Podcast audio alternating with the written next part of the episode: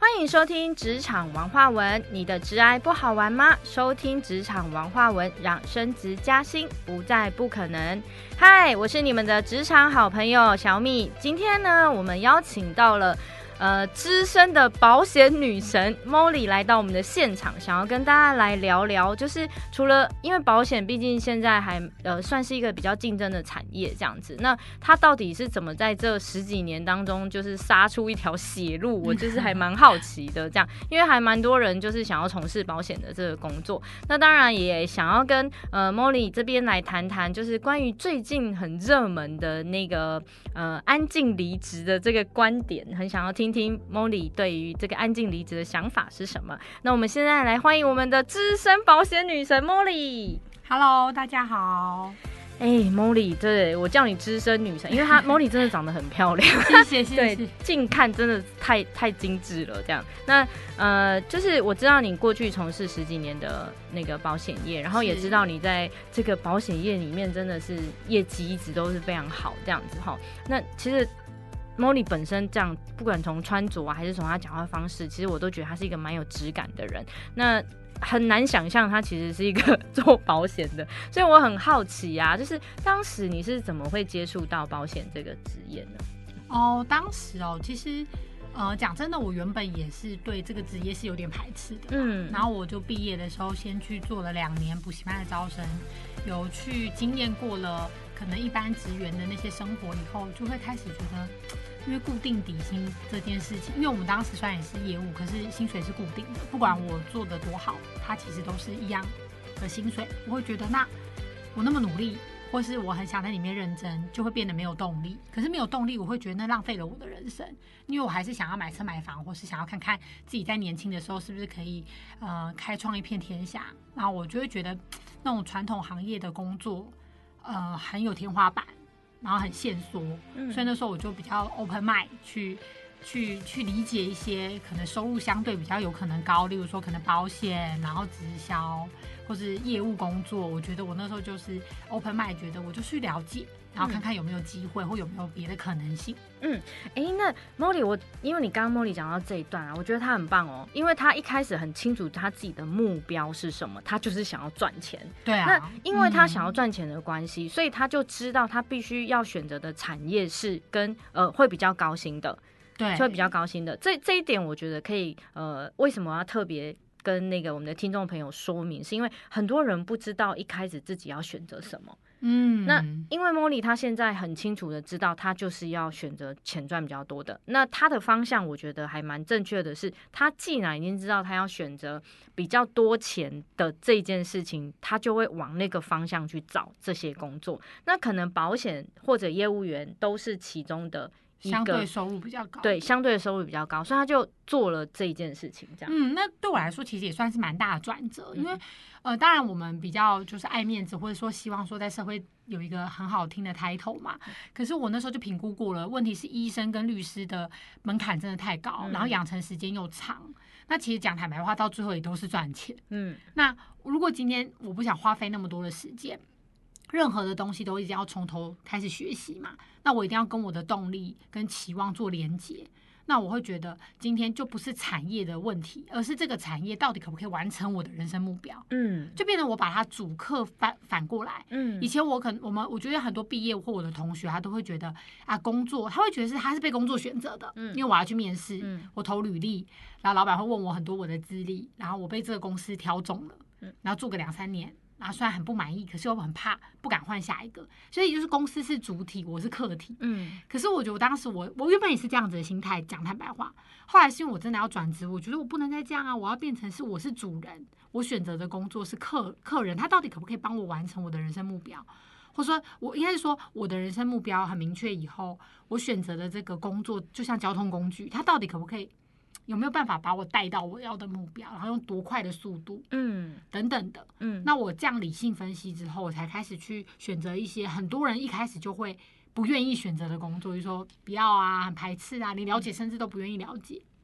所以你并没有局限住自己的那个想法或框架，说啊，我一定不能做什么样的工作，对吗？因为我会觉得，我我我觉得，假设我很明确的，我想要。我想要收入好，然后我要自己买车买房，我想要看看我自己的能力的话，然后我如果又限制了工作的选择，那其实很难达成。哦，因为每个月三万三，我到底 我存多久，或是一辈子？对就算很好听，别人说哇你很厉害，你是什么大公司外商的某某位置，嗯，可是薪水量出来就是呃四万，对反正 就是量出来就是哦我要做个三年，嗯然后我才有办法考虑升职之后多个五千。嗯，那我觉得那个就是很实际面的问题，所以对 Molly 真的是一个蛮务实的人呢，而且你的执行力接受自己就是需要钱这件事情。对，而且你真的是一个很务实的人，你很知道你的需求点是什么。因为我我就是呃，很常碰到一些人，他会跟我说他好想赚钱，他好想赚钱哦。可是你嗯跟他说哦，那你可以挑一些薪水比较高的工作，对对对，他有说啊这个好辛苦，或会这个我这个我不行啦，对。那个我学不起来啊，我个性不适合啦。对对啊，就是自己给自己框框哎、嗯这样子，所以我的。觉得你你这样真的蛮棒的。那我想问一下，因为我们大家真的每次听到保险业务员，比如说很久没有见面，然后同学突然打电话给你说，哎，我最近在做保险，我们出来吃个嗯饭，大家就有点哎呦，有点尴尬的这样。那你都怎么去呃，就是去谈你的这个保险的业务呢？其呃，其实我刚开始做保险的时候，我觉得我就已经有跟别人比较不一样的地方，嗯是因为我自己原本没有从事这个行业的时候，我也是很讨厌，例如说可能保险直销打来就是支支吾吾，或是不讲清楚。对，那我的个性是我比较喜欢直接表达，之后让对方选择。因为讲坦白话，我们也不是对方，我真的不会知道他到底需不需要，嗯或者说感觉怎么样。所以我那时候刚开始做的时候，我就直接变成我出去，我就我只要有传递资讯、打电话啊、接触，我就会直接讲商品。因为呢，因为他们一定会问说啊，你为什么去做保险，或者说保险到底在干嘛啊、那么多人做很饱和，就是他们一定会自己开类似的话题。嗯，我就会说不会，我觉得他们商品真的蛮好的欸、我说嗯我没有听过之前，我真的自己也不知道。嗯然后我就从包包抽出 D N，然后直接讲商品。嗯，那我讲商品，我其实想法不是说我要推销它，我想法是你自己听听看，对，你听听看，你觉得嗯好，嗯也许你就打开另外一个视角。可是如果你听完真的觉得嗯没有，然后也没关系啊，至少我会觉得我讲清楚了，而不是在那种模模糊糊，然后误会之中，我也不我也不去解释，或是我也不去表达，然后离开现场很尴尬。离开现场之后，嗯那可能同学朋友就说：“哎呀，看做保险就是这样。”因为我以前真的看过太多做业务，明明是自己选择业务工作，嗯，可是却以自己的选择为耻的那种。感觉就很丢脸，就好像很丢脸，然后超嗯不敢讲的。我觉得某种程度就他不相信自己，要么我不要选这工作嘛，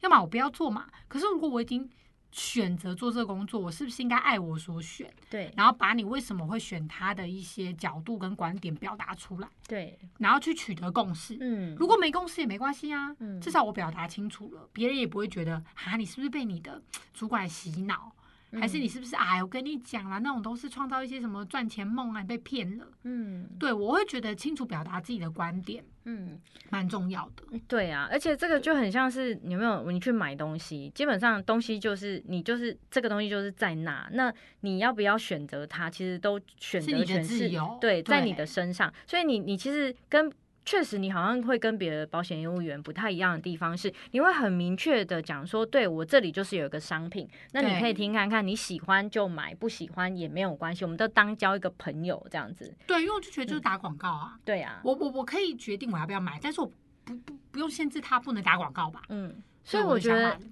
一开始的心态是很重要的，对不对？嗯，我觉得心态真的蛮重如。果你认为你可能认为这商品很好，所以你想要介绍给你的周围的人，或分享，对，而不是那种哎呦这就是商品好，像卖你东西这样子，然后好像会图图害你的感觉这样子。其实我发现台湾人会对于赚钱这件事情嗯很抗拒。嗯，就会觉得我明明就我明明就想赚钱、啊，对可是我会觉得讲出来啊很丢脸，或者说讲出我需要钱是我很穷吗？嗯可是我讲坦白话，像以我们家的背景，因为我我我们蛮多人来从事保险或业务工作，真的是家里很辛苦，或是说有负债，嗯他或者是保险的受惠家庭。嗯可是我我觉得像对我来说，我之之前前面我可能有稍微分享，如果说我爸爸是军人，妈妈是公务员，其实我们家的经济很稳定。那对我来说，我只是自我要求，对，我只是想说，哎、我都毕业了，嗯我要靠我自己了。那我想要知道，我可不可以带给我自己幸福？嗯我有没有能力去养好或照顾好我自己？嗯其实我就是一个这么单纯的一个问问我问我自己这个问题，嗯嗯然后我选了一个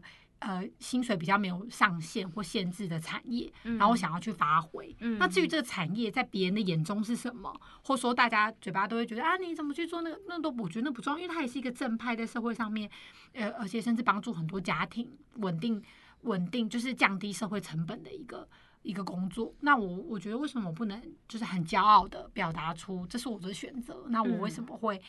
甚至我当时还会觉得说，哎、我可以翻转保险业，嗯因为我朋友就会觉得啊，真的，哎、其实你没有你没有来做保险，我真的不知道原来保险的功能意义是这些。嗯哦，原来不知道，原来我可以做这些财务规划，嗯然后嗯还有保障规划。对，所以其实 Moni 很很显然的是在呃知道自己的价值定位在哪里，然后你也知道，一旦你知道你认同了这个这个价值之后，你就会很努力的去创造自己的人生呢。嗯，而且感觉都是你自己在主导的，你也没有在觉得哎，比听到别人说了什么，然后你就不做了这样子。对啊，对啊，因为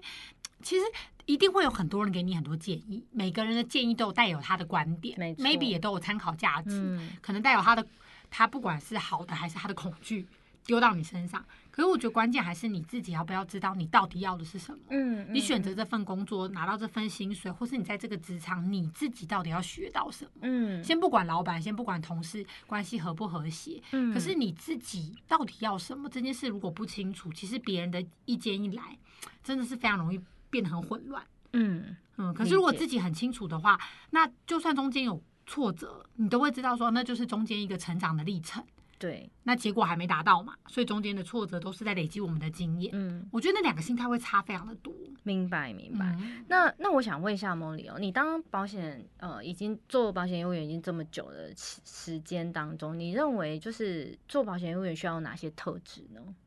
特质哦，嗯我觉得相信自己耶。嗯哦，真的要很相信自己的判断，嗯。因为你会选这个行业，其实最主要就是你自己的判断，然后还有你听到得到什么，然后你就是一个资讯的传递者。嗯，其实我们都会说我们是风险规划师啊，对，那你怎么去看待你自己的行业，别人就会怎么看待你。嗯，就像可能我看过，我记得我听过一个故事，就是日本有一个好像饭店开门的 doorman 吧，嗯。那大家都会觉得啊，这工作不是就是呃比较呃底层啊，或是没什么技术含量，他嗯就是开门。可是他可能呃数十年如一日以外，他会记得很多顾客的名字，也就是呃名字，然后长相。然后他非常以他的职业为荣，然后被嗯写成一个小故事的时候，大家就会觉得啊很尊敬他。所以我觉得其实职业无贵贱，而是我到底怎么在我的岗位上面嗯认同我自己之后，也能够表达，透过我帮我的职业加分，嗯而不是让职业来为我加分。没错没错，对，就是我会觉得这个心态蛮重要。你怎么在你的职业当中产生自己的价值之外，同时还可以影响到这个产业的价值？对，还可以，甚至是因为你哦帮这个产业加分了，或别人因为看到你觉得哦好不一样哦，嗯呃焕然一新哎，嗯而而打破了过去的很多刻板印象跟迷思。嗯嗯这个这个就是我觉得这是人生很重要的意义耶，因为我们也常都在思考说，哎、我到底为什么要活着？对，我觉得如果就是对我来说，活的意义是，如果哎、我死了之后，我没有很怕死亡的感觉，但是如果死了之后，我到底会留下什么？我常常都在思嗯考这个问题耶。嗯我相信我也很喜欢想这个问题。对，是不是？因为感觉就是你一开始的时候就还蛮清楚知道自己想要的是什么的。对，所以我觉得相信自己这个特质，你一旦稳固，嗯。或者说你对自己好奇啦，先不管说你是不是够了解自己，可是你对自己都是一个很好奇的状态，你想要看看你有多少能耐，嗯。然后你想看看你遇到困难挫折的时候，你自己呃有多少抗压力，或是多嗯。少反应能力，你对自己都保持一个好奇的状态，嗯。而不是把你的这个能量拿去对应别人。因为我觉得台湾人很多事，他是对别人很好奇，八卦也好，或者是觉得啊，那那个人怎么说我啊？那他怎么，想啊？然后或者是用这个能量去攻击别人，这样子。对，或是他自己本来下定决心要做了，就出去哎、三个人跟他说不要啦，不要啦，嗯然后他就被被影响了回来说哦，他们都说不好哎、嗯，那到底这个人生是我自己的还是别人的？对，所以掌控权其实应该要拿回到自己手里啦。对，那才会有动力啊。对呀、那那嗯除了相信自己之外，还有没有？比如说，可能是不是要口条要好吗？还是怎么样？因为我有看过保险员口条不好，但他业绩也蛮好的、对啊，对，因为其实我觉得保险它比较特别，它真的很像，它其实跟它的主主要跟创业很像，它只是没有成本。嗯那你可能代理了，呃，你了解了保险功能意义之后，你代理了商品，嗯那你怎么去销售？其实就是各凭本事了。嗯，所以你会看到业务员的特质会落差很大很，大，有对，很会表达的，或是有那种很专业，然后他不是那么会讲话，或是有些网络，他现在其实很多，因为现在开始有些新的做法嘛，很多创意的做法，对，他拜访客户的方式也不同，嗯，那你就会看到说，其实很多年轻人的创意在这边发挥。嗯，那你也会看到新旧交界，好比说，我们也有比较资深的业务销售模式，他会教你说一定要怎么做啊，不这样子做就一定不行的那种世代交替的一些变化。那刚好是 COVID nineteen 嘛，嗯那大家就比较重视说啊，不能群聚，不要接触，嗯所以我觉得各个产业都因为都因为疫情有做蛮大的改变跟调整的。对啊，真的在各个产业都会看，而且就是除了疫情之外，也会在各个产业看到世代交替的做法不同。对，然后你会看到世代交替的不同，他们很多很可惜，他不是在合作。嗯，好比说旧的世代会觉得你都不听话，都不听我的，那我跟你讲，你一定不会成功啦。那新的可能就觉得哦，真懒得理你们，跟你讲那么多也没有用，很可惜。就是他不是做一个互相打开心的倾听或交流或合作，嗯然后长辈可能他没有办法放下那个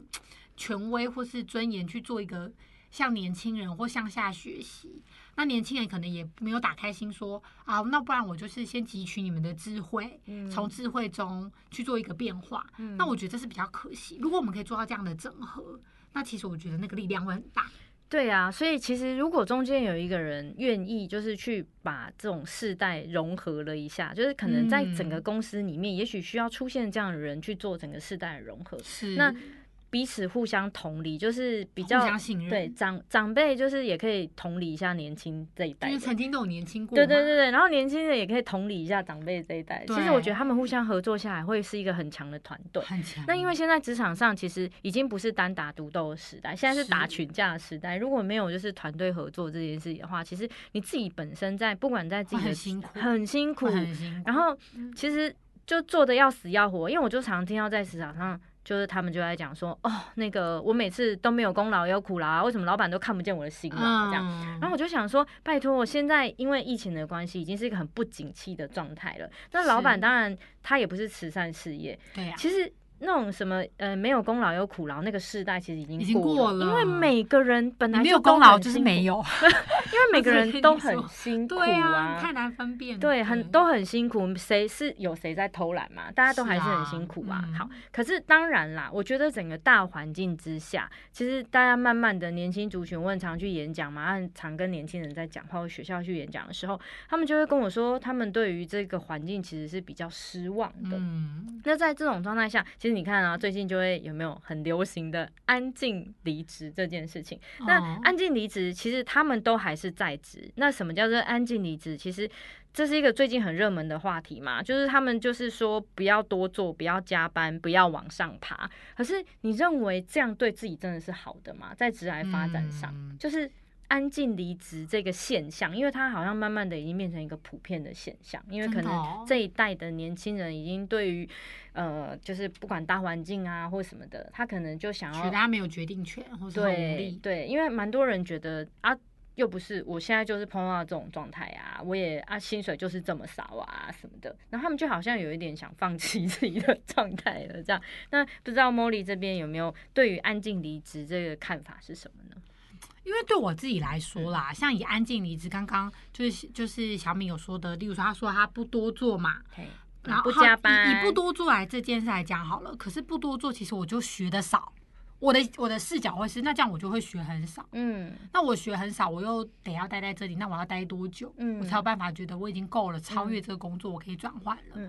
那不加班，或者是说不往上，不往上爬，也是同样的概念。我会觉得，那我就不如直接离开，嗯因为不然我会浪费我的人生。没错，对我，我觉得这个其实刚刚讲到了安静离职，它还是比较像是一种对外抗议，嗯。就是我的人生实际上还是在老板手中的。嗯，那因为我好像没有力量去跟他沟通或是抗衡，所以我打算就是摆烂或消极，可是你忘记的是，你摆烂消极的背后，其实是牺牲自己的人生以外，还会被别人贴标签说啊，就是没有能力。嗯。因为现代人就是很忙嘛，我不可能花心思去了解你说啊，原来你在消极的抗议是一种抗议，嗯。我们会直接觉得这个就是不行，嗯，然后或者是啊，他那那其实我觉得相对对于自己来说也会越来越自卑啊。可会能我一哦开始只是要静坐抗议，，对，到最后都觉得我是不是真的很烂呐、对，所以不是年轻人很流行一句嘛，就是对啊，对啊，我就烂命一条啊，烂呐、就是他好像觉得，那不然我就接受。啊，那我我是不是就可以不用努力？可是那个不用不，就是那个不用努力的那个愧疚感，跟那个一直累积在心里的压压力有没有？对，我觉得那应该是蛮多现在社会上可能会有忧郁呀、忧郁症，或是说很躁郁，是的或，是很痛苦那种心理状态。对啊，因为因为我自己因为有另外从事呃心理咨询的部分，然后因为我的嗯个案来的时候，很多时候都是在工作当中蛮挫折的，包括可能不被嗯赏识，或者是他觉得他，没有被看见。可是其实如果你去探究背后的原因，他也不是没有被看见。他第一个当然他可能没有表达出他自己做了什么，对，很这是一件对他觉得我要暗暗内含光，对。然后又觉得啊都没有人看到我，对。很奇怪，就是你明明自己也都没有跟人家说你到底在做了什么，然后他说自己要低调低调，对对，然后像像呃，我之前在带团队的时候，我就问下属说，因为下属都会跟我说我很忙，我很忙这样，我就跟他说，哎、你在忙什么？他跟我说、不知道哎、我也就是很忙。然后你真的就会因为告诉我，就会告诉我说他很忙，但不知道在忙什么，在瞎忙之类的这样。嗯好，那嗯。你当然就会去盘点，因为我个人不是很喜欢呃下属加班这件事情。是啊，我会觉得下班嗯的时候你就要回去好好的休息。那你隔天就是把八个小时上班的八个小时，真的很认真的在工作上，不是很好吗？那我不知道为什么很多人可能在上班的时候就。我不能说他没有精力工作，但是他可能就是说，因为工作量很大，可是我觉得这是可以被调整的。还有一些工作方法，你要去学习嗯新的工作方法或什么的，其实都是都是可以改善你不需要加班这件事。没错，那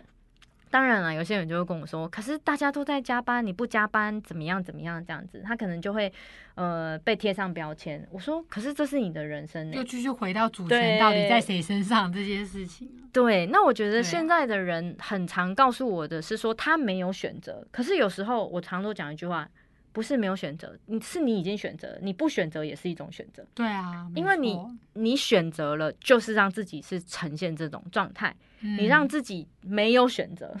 它就是一种选择啦。我觉得比较呃，如果硬要从从职场去回溯的话，我觉得当然啦，我们不是说要怪到环境或是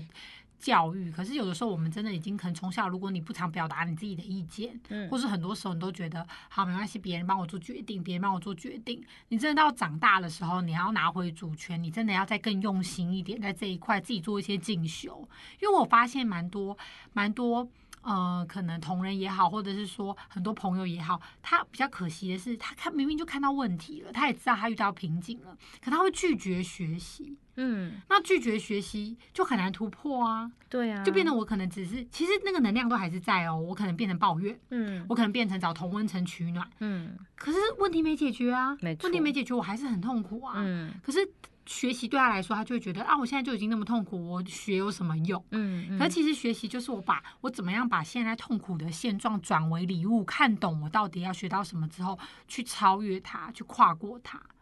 对，我觉得这个是现在台湾人，因为台湾人其实我们海岛本来就应该有乘风破浪的精神。对，我觉得这一块是真的可以唤醒年轻人要有那种为自己 fighting 的那个动力，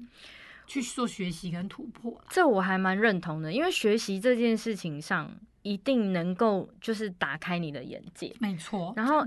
对啊，因为之前我们常都听人要讲一句，就是说，你知道那个知识匮乏的人，他永远相信他相信的东西，嗯，对，就会很容易鬼打墙。可是如果你今天透过知识的学习，好，然后可能就可以开拓你的眼界，你就打开一会突然些视角对你。就会突然发现，天呐，原来你住在井底里哦。这样，嗯，我们真的很常发现有这样子的情况，所以我都会建议，就是现在的人，不管你是年轻人，或者是中世代的人，或者是长辈，其实现在很多长辈很热爱学习，哎，是啊，像像我很多的资讯都是我爸爸跟我讲的，就就是哦。他说，啊，你现在怎怎样，现在怎样，就是都还要我跟你说，你不知道你现在很落伍哦，这样就还会被酸说，哎、我怎么就是还还不了解现在的那个流行趋势，对，是什么这样子，对，所以其实现在很多长辈已经透过呃不断的学习，在这呃充实自己的人生了，这样，那更何况是。嗯现在的中世代跟年轻的世代，那以前我们常常都讲说，哎、活到老学到老，但我觉得现在这么变动的世代，可能是要变成学到老才能活到老了。没错，真的，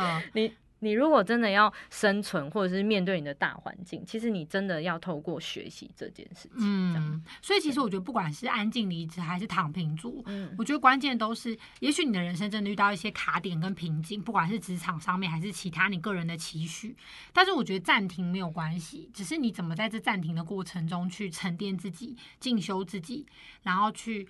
开启不同的视角，然后帮自己补给。帮自己加油，而不是期待有谁可以把我拉出井底。我觉得这个这个这个观念一旦有了，那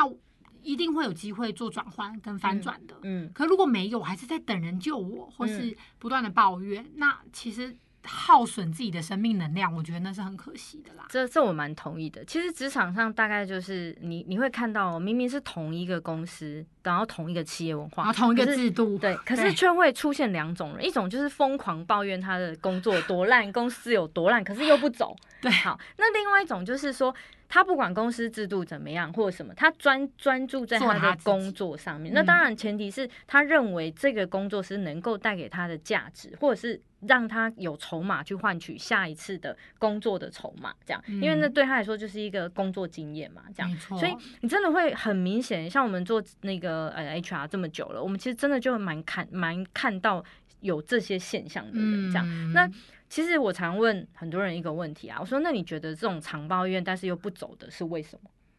就内心深处应该是没自信吧。第一个没自信，第二个是也许他出去他发现他找不到工作。对啊，啊找不到工作背后很多原因，可能是他没有学习，他停滞了。嗯，然后再来就是他可能呃在一家公司待的比较久，他年年被加薪或者是定期被加薪的状态下，但是他的薪水偏高，可是他的技能又不足的状态下，CP 值不够。所以你知道现在出去，你丢个履历被人家一问，大家就知道你的水准在哪了。是啊，那他可能就觉得哇，这个薪水这么高，但是可能技能没有那么的完备的状态下，我当然就会选择一个薪水比比较低，但是可能技能比较多的人啊。这本来就是一个市场趋势，所以其实是要透过呃知道自己在市场的定位是什么，我觉得这很重要。可是很多人一直觉得啊，我就是一个很有能力的人啊，可是我就是找不到工作，然后就开始怪天怪地，就不怪自己。这样就是没有去做自我觉察，说哎，为什么我我会碰到这样的困境？因为我相信很多人我的工作其实蛮常在帮助别人，在发现自己的问题之后，他突然去做了一个突破之后，他就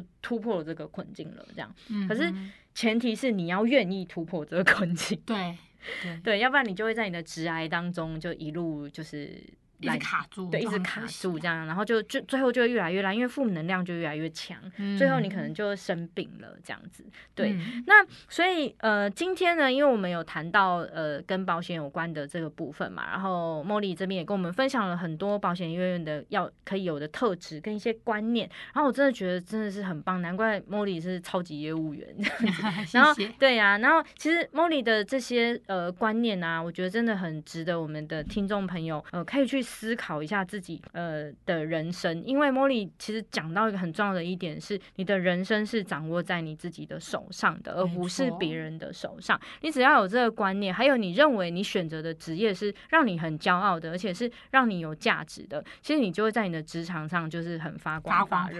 真的。所以，我们今天很谢谢茉莉，就是来跟我们分享这些呃观念跟想法，还有一些保险业务员可能。呃，需要有的特质这样子。那我们现在呢，嗯，就是除了哎，莫莉，那我想问一下哦，最后一个问题，你有没有什么话想要送给我们的听众朋友？就是关于想要如果从事保险业务员的这一块。我觉得其实不管你的选择是在哪哪里，就是不管是保险业务员，还是你自己的人生选择或者人生目标，我觉得多跟自己对话吧，然后清楚自己到底要什么，以后支持自己。或全力以赴。那如果你觉得这一块非常的陌生，我真的觉得现在因为资讯爆炸嘛，所以其实有很多的管道跟机会都可以让你去充实，让你可以去更贴近自己。有这样子的学习机会的话，你都不要错过。因为我觉得人生最终，不管你身边有多少的亲朋好友，还是你事业成就啊、财富美满啊，其实最后最后你都是要跟你自己走最后一段路。没错。对，所以我觉得跟自己贴近，是我们不管在哪个职场，还是在哪个。呃环境下都要去做的选择跟进修啦。那也是希望送给听众朋友，就在这一块，其实多打开自己的心，然后多了解自己，对自己的人生会很有帮助。太棒了，谢谢茉莉今天跟我们做了那么多的分享，请职场小伙伴们一定要持续的锁定我们的职场文化文，让升职加薪不再不可能。我是你们的职场好朋友小米，我们下次见，拜拜，拜拜。